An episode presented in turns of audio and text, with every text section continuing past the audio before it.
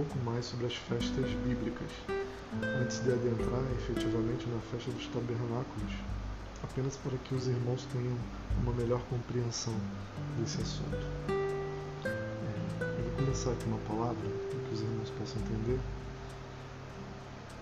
o que eu quero trazer nesse, nessa, nesse podcast.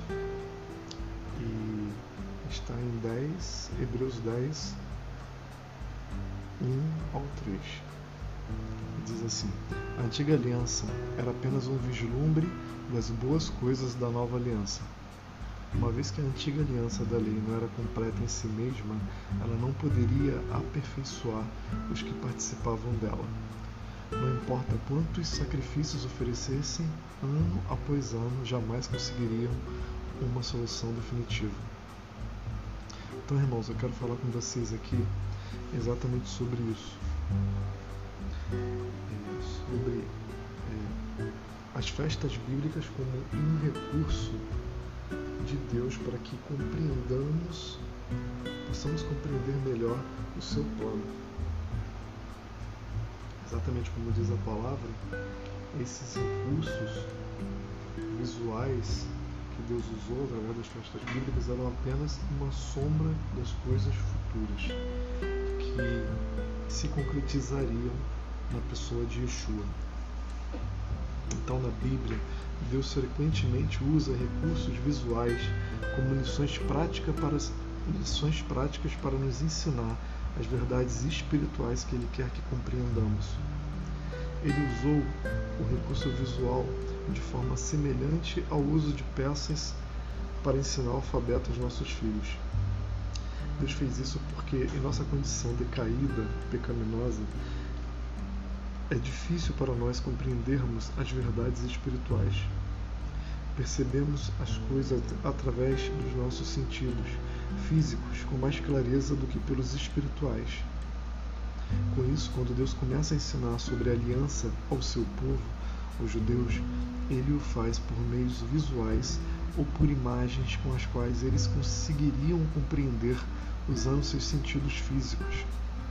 Deus apresentou essas imagens na Bíblia hebraica em forma de diversas leis religiosas e rituais os quais os judeus deveriam guardar. À medida que os judeus praticavam essas leis e rituais, aprendiam através de seus sentidos físicos verdades espirituais referentes ao seu relacionamento com Deus. Mas, posteriormente, Deus ele faz algo mais concreto. Ele concretiza na pessoa de Yeshua todos aqueles recursos visuais aos quais eu citei. É, podemos dizer que se trata de um de uma personificação na pessoa de Yeshua de tudo que foi é, proposto na antiga aliança, pois agora há uma nova aliança e essa nova aliança ela se dá através da pessoa de Yeshua. Após séculos observando várias imagens, chegou o tempo dos judeus entrarem então na realidade espiritual de todos os recursos visuais anteriores na antiga aliança. A transição do físico para o espiritual lhes foi proporcionada por meio de Jesus, o Messias judeu e Salvador do mundo. Enquanto os escritos hebraicos concediam a visualização das palavras, o Novo Testamento concedeu a pessoa, ou seja, as palavras na Bíblia, na Bíblia hebraica apontavam para a pessoa de Yeshua na Nova Aliança, no Novo Testamento. Essa conexão foi o que Jesus quis se referir em Mateus 5, 17 e 18, quando ele disse: Não pensem que vim abolir a lei ou os profetas. Não vim abolir, mas cumprir. Digo-lhes a verdade: enquanto existirem céus e terra, de forma alguma desaparecerá da lei a menor letra ou menor traço até que tudo se cumpra. Devido ao fato da interpre interpretação ocidental comum de cumprir significar, significar fazer algo incompleto, os cristãos acreditavam que Jesus queria dizer que tudo relacionado a ele não seria mais necessário. Mas isso não era o que Jesus queria dizer. Por essa razão, temos que entender suas palavras no contexto de sua cultura e costume judaicos. Para mestres da Bíblia hebraica e rabinos da época de Cristo, a palavra qual é traduzida para o nosso idioma como cumprir significava a interpretação verdadeira ou correta da Escritura, enquanto a palavra abolir significava dar uma interpretação falsa ou incorreta.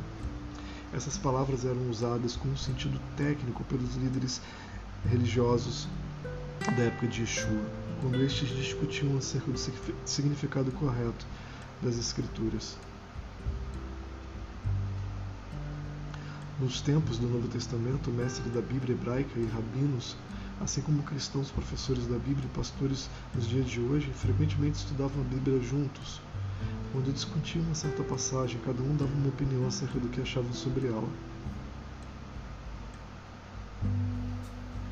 Quando Jesus usou as palavras cumprir e abolir, ele estava utilizando termos que eram usados por líderes religiosos de seu tempo. Eles entenderam exatamente o que Jesus queria dizer. Jesus estava dizendo que ele não veio para abolir ou destruir, desviá-los com um ensinamento falso, as escrituras hebraicas. Pelo contrário, ele, ele as cumpriu, se tornando em carne sendo a personificação humana do significado real das Escrituras e da realidade espiritual. Atualmente, estamos no período mais intenso da história espiritual. É um momento em que Deus está despertando cristãos ao redor do mundo para a importância do entendimento das Escrituras em seu contexto cultural e das ações espirituais do nosso Senhor